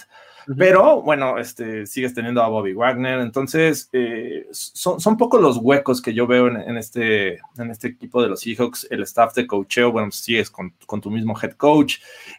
puede que tu ataque terrestre sea mucho mejor que el año pasado, pero bueno, este, pues básicamente es eso la, continuidad es lo que más me llama la atención de estos Seahawks y no sé si sea suficiente. Esa es mi única duda. No sé si esto sea suficiente o lo que hayan hecho eh, les alcance para competir contra otros equipos que creo que sí han hecho mejor trabajo en el offseason.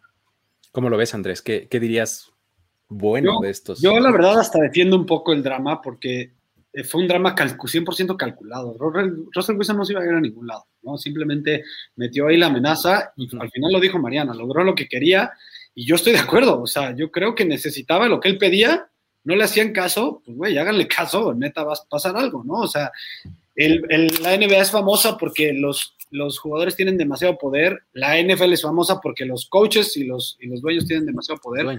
Creo que, y los dueños, ajá. Eh, creo que debe ser un punto medio, ¿no? Y, y, si eso lo tienen que hacer a, base de estrategias de PR, pues ni modo, ¿no? Así es esto. Creo que consiguió lo que él quería, le han reforzado a varios lados y sobre todo, ya lo dijeron, la parte del coordinador ofensivo, que yo creo que fue su talón de Aquiles más importante el año pasado porque de ser una ofensiva sumamente explosiva, dijeron, no, me muero con la mía, así los hijos siempre somos los mismos y te necesitamos correr el balón y no pasar, y así se murieron, güey. Entonces, este, creo que puede ser más inteligente el nuevo coordinador ofensivo y darle por la suya a Russell Wilson, que es, si no, uno de los mejores dos o tres corebacks de la NFL, no puedes no darle el balón. Sí, es que justo eh, es un, es un péndulo bien extraño el, de los Seahawks a la ofensiva, porque ¿Cuántas veces hemos, hemos traído a la conversación en diferentes contextos el por qué no le diste el balón a Marshall Lynch en la yarda 1 en el Super Bowl, ¿no? Claro. Ahí yo grité, no mames. O sea, grité, no mames. Así que te pasa, pero ¿por qué? No, vivo grité eso. aparte, yo le había apostado a los Seahawks, güey. ¿No? ¿Qué estás pensando, bro? Estás en, en, un lado del péndulo y luego te vas al otro que acabas de señalar. Es voy a correr todas las veces. Y, soy Brian Schottenheimer. Corrida. Exactamente. Y son soy Brian Schottenheimer y le hago un honor a mi papá, Marty, con Marty Ball. Marty Ball. Exactamente, ¿no? O sea, voy a correr dos o si es posible tres downs, ¿no? Este, eh, se fueron al otro lado del péndulo, ¿no? Entonces, llega lo que mencionas, Mariana, de, de, de Ross Cook y demás. Este, poquito abren el juego, no necesariamente, pero ahora, nuevo coordinador ofensivo, era el passing game coordinator de los Rams, ¿no? Exacto. Este, que viene con esta escuela de abramos el campo, abramos la ofensiva. Eh, digo, tienes, tienes el talento y tienes las piezas necesarias para hacerlo, ¿no? Ya hablamos mucho de Russell Wilson, pero pues no hemos mencionado sus receptores, ¿no? Tienes a DK Metcalf que está convertido en bestia. Tienes a Tyler Lockett que pues, probablemente te vaya a dar dos o tres juegos buenos, pero es, es, pues, es constante, es constante. Exactamente, ¿no? Creo que eh, por ese lado eh, tienes los elementos para hacerlo, ¿no? Creo que si le das, si encuentras este punto medio, porque además Chris Carson no es un mal jugador, este, lo, hace bien, anota bastante, es productivo, ¿no? Y si lo involucras, este, en la medida de lo posible. Puede cachar también, muy bien. Exacto. Confiable, es confiable y, muy consistente. Exacto, ¿no? Entonces, creo que si encuentran este punto medio del péndulo, que no se vayan a uno de los extremos y encuentran balance, este, es este, va a ser la mejor situación de estos, de estos Seahawks, ¿no? Ahora, ¿qué nos preocupa? Eh, eh, ¿qué, podría no salir tan bien? Y, nada más me gustaría señalar una cosa rápida y, les doy el, campo. Es, ¿qué hubo con Shaquille Griffin? Era de los mejores corners y se fue. Esta secundaria, obviamente ya vista mucho del Legion of Boom, ya eso es cosa totalmente de la década pasada, pero este, en, rumbo a este año, ¿lo ven como una debilidad franca o no tanto? ¿Cómo, cómo ves, Marina? Sí, la verdad es que yo sí veo la profundidad como una debilidad.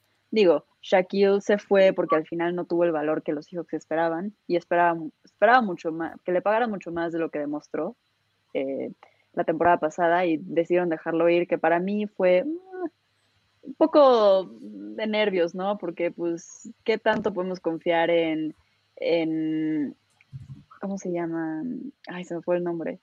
Hugo Amadi, Trey Flowers, ¿sabes? Ah, mm, no sabemos qué tanto podemos confiar en ellos, son inconsistentes, son... O sea, hay juegos que lo hacen muy bien, hay juegos que no tanto, entonces para mí la salida de Shaquille fue muy preocupante, creo que sí es un hueco en, en, los Seahawks, que no, o sea, sí intentaron llenarlo en el draft y creo que fue una buena selección, pero al mismo tiempo, con Trey Brown, pero al mismo tiempo creo que sigue siendo un hueco, sigue siendo preocupante y más con las ofensivas que nos esperan rivales, o sea, la ofensiva de los Cardinals con los receptores que tiene brutales, George Kittle, o sea, no manches, me preocupa, me preocupa eso definitivamente. ¿Cómo ves tú, Andrés? ¿Hay alguna, esta o alguna otra área de Seattle que digas, ahí está el talón de Aquiles? Sí, eh, los Seahawks siempre, bueno, desde la era Carroll, han siempre banqueado en que Carroll pueda, bueno, sobre todo desde que se acabó Legion of Boom, han banqueado en que Carroll pueda hacer mucho o sacarle el mayor juego a jugadores medianos. Y lo ha hecho muy bien, ¿no? Dicho eso, creo que los jugadores medianos poco a poco se empiezan a convertir en menos que medianos y empieza a ser un problema y la defensiva ya no es confiable, ya no es una defensiva Pete Carroll sólida este, que juega primero la defensiva para al contrario, entonces de ahí sale lo que puede hacer la ofensiva, ahora es al revés. Ahora la base del equipo es la ofensiva y a ver qué pasa con esa defensiva. Yo no veo pass rush, no veo de verdad una secundaria interesante. Ahí sigue este middle linebacker que ya dijeron superestrella, pero Magner, pero fuera de ahí yo no veo de verdad una defensiva sumamente talentosa y creo que eso podría ser su talento.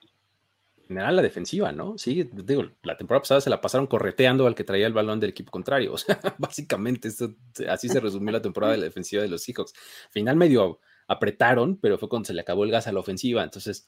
Claro, porque fue necesidad, ¿no? ¿Cómo, lo ves tú, Jorge? ¿Cuál, cuál dirías que es eh, una de estas debilidades eh, que podrían tener los Seahawks?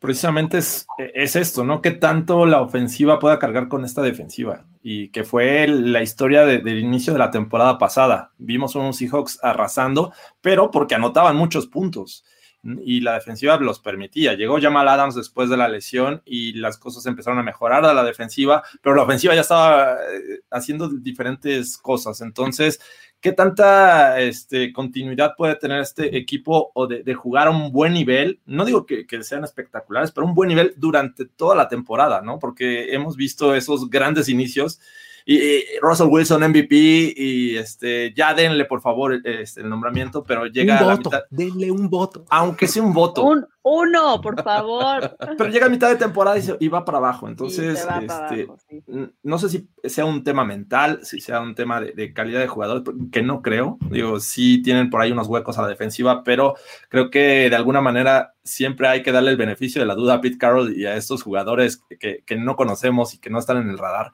porque llegan a hacer un buen trabajo. Entonces creo que es eso, eh, ser este, constantes a lo largo de la temporada. Perfecto. En cuanto a movimientos durante el off-season, este, ¿hay alguno que te gustaría destacar sobre los demás, Andrés? Ah, ¿Tienes alguno que...? Everett, me encantó. Me encantó. Creo que ese puede ser la diferencia y el verdadero receptor número tres que han estado buscando por los últimos, ¿qué? Cuatro años, tres años. Yo creo que él va a ser la tercera opción del pase. Eh, del, juego aéreo. Y creo que al fin le van a sacar el jugo que los Rams nunca le sacaron porque no lo necesitaban, ¿no? Tenían a Higby y tenían a tres receptores bastante eh, productivos, pero ahora sí lo van a necesitar. Y si algo ha sabido sacar provecho Russell Wilson es de sus alas cerradas, hasta de alas cerradas que no eran tan talentosos, les sacó mucho, mucho jugo. Hollister en sus, últimos años, Olsen, eh, y eran don. Ah, Olsen no, pero los demás eran don nadies que se volvieron buenos. Claro. Creo que Everett es el mejor talento de todos esos, porque inclusive Olsen ya estaba en su caso, ¿no? Entonces. ¿Cómo ves, eh, Mariana? ¿Hay alguno que te gustaría destacar? Sí, creo que hicieron muy buenos moves, pero justo de lo que estaba hablando hace rato, eh, la profundidad, eh, Aquelo Witherspoon creo que es una muy buena adición a este equipo. Creo que puede ayudar a. Puede que Andrés esté en desacuerdo, pero yo creo no, que. al revés, me enojó que se fuera. Me gusta yo, creo, yo creo que es un gran jugador que va a agregar mucho valor y que, y que va, creo que, llenar ese spot que, que Shaquille dejó, ¿no? Entonces, me da mucha seguridad. no juega en la misma posición, Mariana. Ah, bueno, disculpa. O sea, aquí lo voy a exponer, es un, es un excelente, eh, poco típico slot corner, ¿no? Porque es muy grande. Está grandote, sí. Puedes ponerlo contra sus cerradas, puedes ponerlo contra justo, contra un Kittle, seguramente va, lo van a meter, estoy seguro. Shaquille era más, según yo, Shaquille era más de los extremos, ¿no? Creo que sí era mucho más de los extremos, pero bueno, me refiero a defender el pase, pues a eso, me refería principalmente. Pero creo que fue una gran adición, creo que es algo que de verdad necesitaban y, y, puede agregar valor a largo plazo, porque pues sí, luego eh, les metían 200 mil puntos y 200 mil yardas y Kyler Murray ya sonreía antes de mandar el pase y yo, o sea, me quería suicidar, o sea, ¿cómo es posible que, que ya sepa que lo va a cachar antes de siquiera lanzarlo? O sea, qué vergüenza para mí, o sea, para mi equipo, ¿no? Creo que es una gran, gran, gran adición. Y, también creo que tuvieron un buen draft, o sea, mm, tres creo picks. que Oye, pero, ¿no?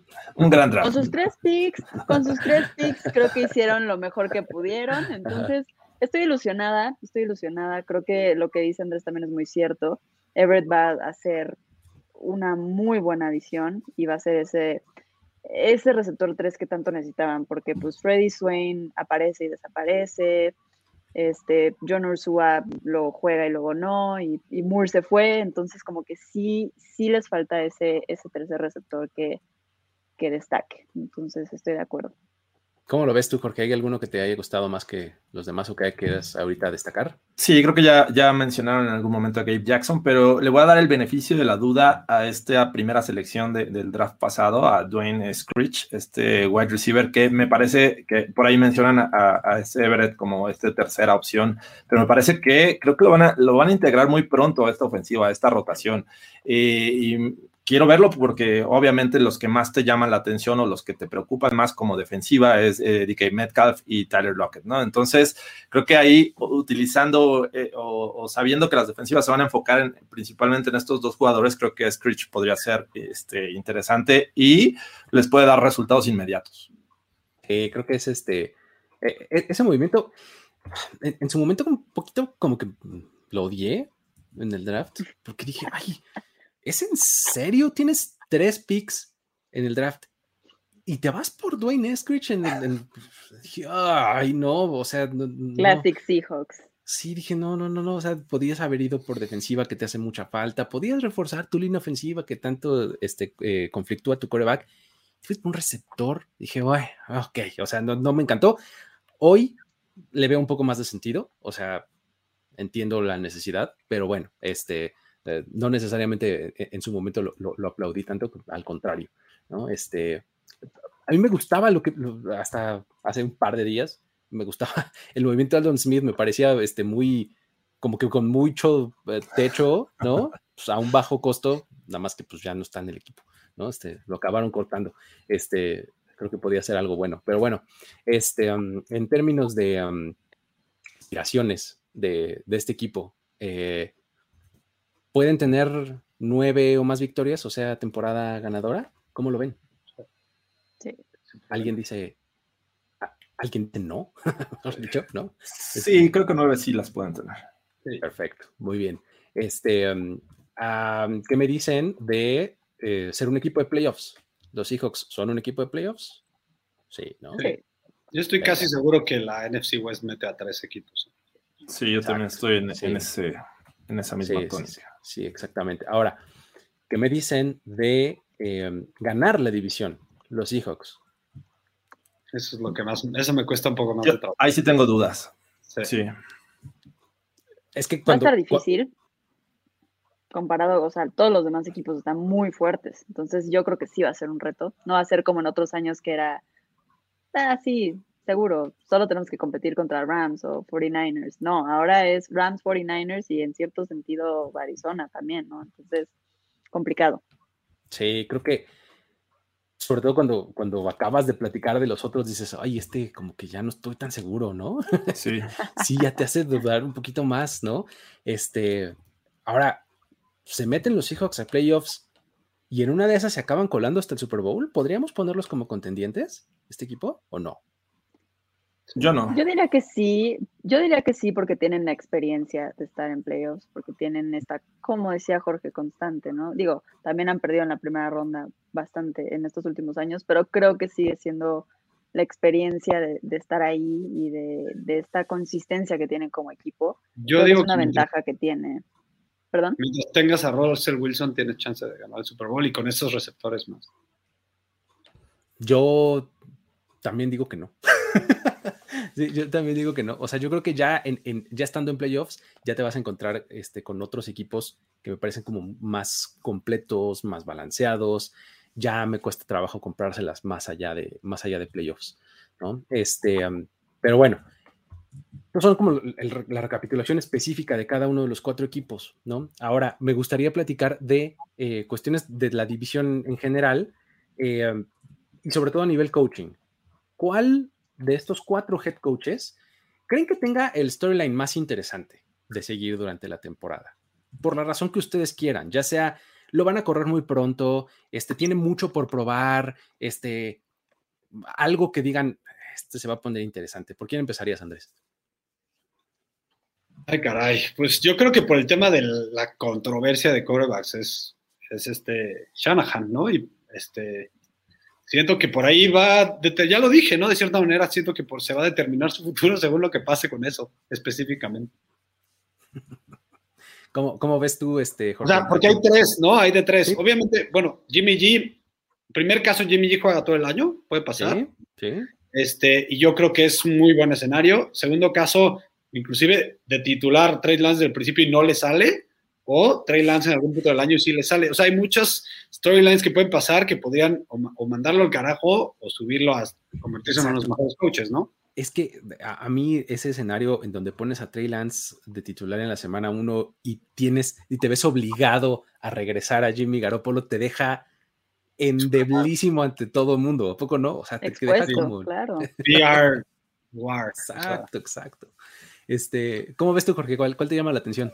Yo me voy a quedar con Pete Carroll. Eh, me parece que es un tipo que ya va a comenzar, eh, me parece que en septiembre cumple 70 años, lleva 11 años en el equipo, eh, su sistema está muy visto, depende mucho de un Russell Wilson en el mejor momento y obviamente sabemos que tiene un buen brazo, pero ya no es el tipo que puede salir de la bolsa de protección y ganarte yardas por tierra. Ya hemos visto que sin una buena línea ofensiva te te pueden conseguir sacks en contra de, este, de, Russell Wilson. Entonces, creo que tenemos que ver algo distinto de estos Seahawks. Es un gran reto para Pete Carroll a sus 70 años, hacer cosas diferentes, sobre todo porque los otros tres equipos eh, están mejorando, están innovando.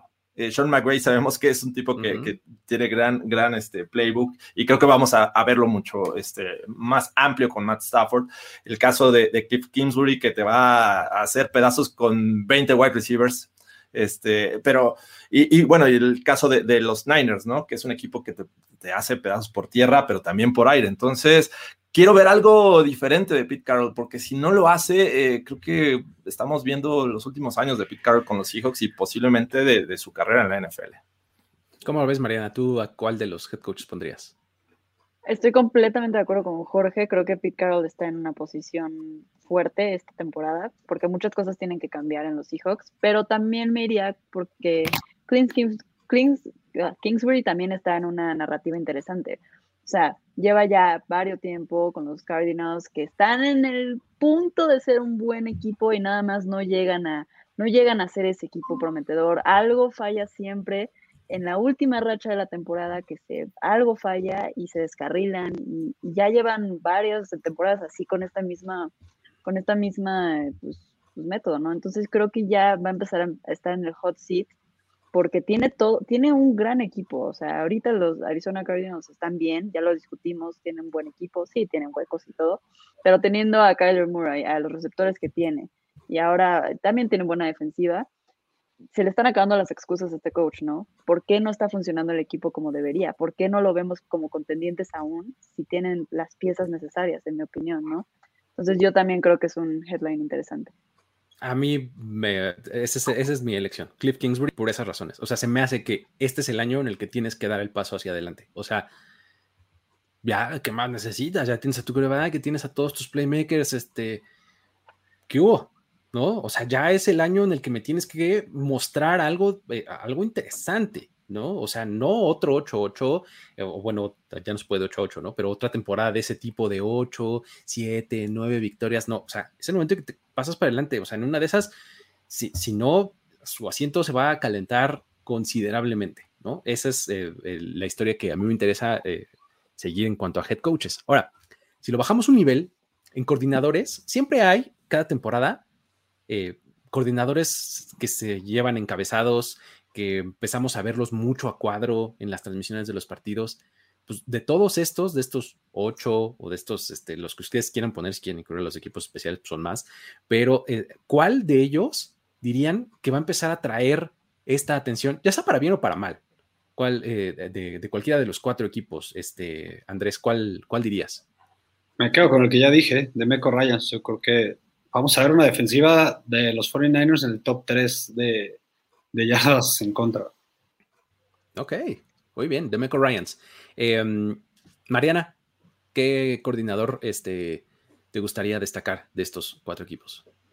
Bueno, esta opinión es más wishful thinking, pero yo creo que Ken Norton de, los Seahawks, coordinador defensivo, puede sorprender a mucha gente. Creo que mucha gente espera que la defensiva de los Seahawks empiece como lo empezó la temporada pasada, fatal, horrible, peor defensiva ever. Pero creo que acabó la temporada bien, creo que cambiaron de mentalidad, cambiaron un poco de, cambiaron, o sea, hicieron un giro 360. Entonces creo que esta defensiva puede llegar a ser buena y creo que Ken Norton puede tener buena, buena, buenas opiniones y que puede ser alguien que digan como, ah, cambió la mentalidad, y creó una defensiva buena y cuando todo el mundo pensaba que no podía, ¿no? Entonces pues, yo me voy por, por Ken. Muy bien. Jorge, ¿tú cuál dirías? Yo, yo me voy por eh, Raheem Morris, el nuevo coordinador defensivo de, los Rams. Eh, a pesar de que creo en que tiene la capacidad para mm, tener una sólida defensiva, me parece que puede costarle un poco de trabajo al, inicio, ¿no? Eh, no sabemos si, si, esto puede afectar al resto de los jugadores en cuanto a esquemas y, encontrar la forma de sacar el mayor provecho, porque ya hablábamos, son dos jugadores defensivos y el resto este, son complementarios. Entonces, vamos a ver qué, trabajo pueden hacer, porque hay que recordar que estos Rams tenían el año pasado la mejor defensiva. Entonces, ¿se mantendrá?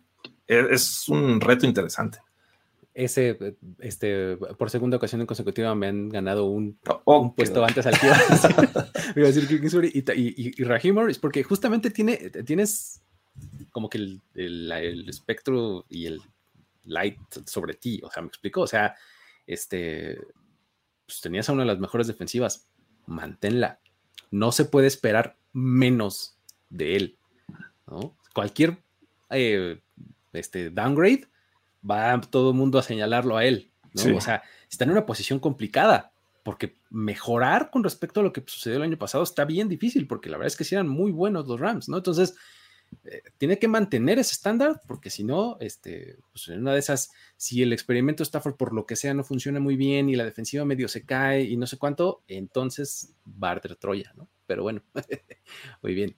Este, con eso, solamente nos queda ya dar nuestra predicción de, posiciones eh, finales en, en, esta división del 1 al 4, quién se la lleva y quién queda al fondo para poder terminar e irnos a ver los juegos de pretemporada, aunque sea de reojo.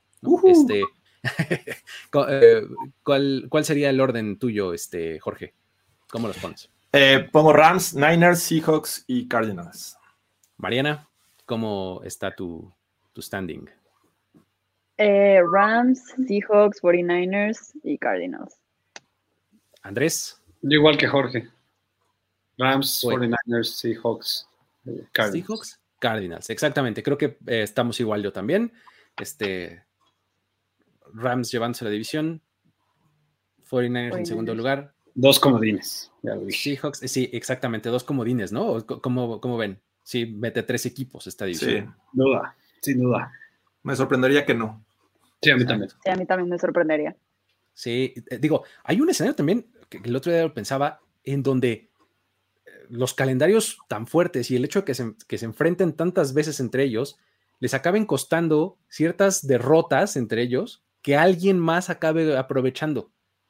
un Vikings, un alguien así que dices, ah, caray, y este por dónde se coló, ¿no? Algo por el estilo. Pero bueno, este, pues con eso terminamos. Muchas gracias, amigos. Gracias, este, Mariana, Andrés, Jorge, por haber estado por acá. Este, gracias a los que estuvieron acá conectados, platicando con nosotros. Eh, eh, estuvo, estuvo sabroso el rating, la plática y demás. Y pues con eso nos despedimos. Eh, el día de mañana tenemos a las 3 de la tarde un The Review. Y no se pierdan el resto de los contenidos de este canal. Denle subscribe, denle like, compártanlo, comenten. Luis, el regreso del Broncas mañana. Uy, no me digas. Sí, caray. Eso, eso, no lo vi venir. Qué bueno que nos avisas. Nos vemos mañana, amigos. Muy bien, y, ya pronto estaremos también en, otros espacios en donde podrán estar viendo a, este, a Mariana, donde podrán estar viendo a Andrés. Este, eh, Mariana regresa el, programa especializado en los Seahawks con rebranding. No vamos a revelar nada ahorita, pero con rebranding, esperen, va a estar interesante con, con Alex y con Bounty. Y, este, y también los, los espacios de apuestas, ¿no, Andrés? Sí, correcto. Dale. Ahí están, ahí estarán también de vuelta a todos esos lugares. ¿Sale? Con eso los dejamos. Muchísimas gracias. Mi nombre es Luis Obregón y nos vemos la próxima. Saludos. Bye. Bye. La celebración ha terminado. Primero y diez, el podcast. Primero y diez, el podcast. Más verdades, desvaríos y sin sentidos en la próxima emisión de Primero y Diez, el podcast. Conducción, guion y concepto. Ulises Arada, Luis Obregón y Jorge Tinajero. Producción y voz en off, Antonio Sempere.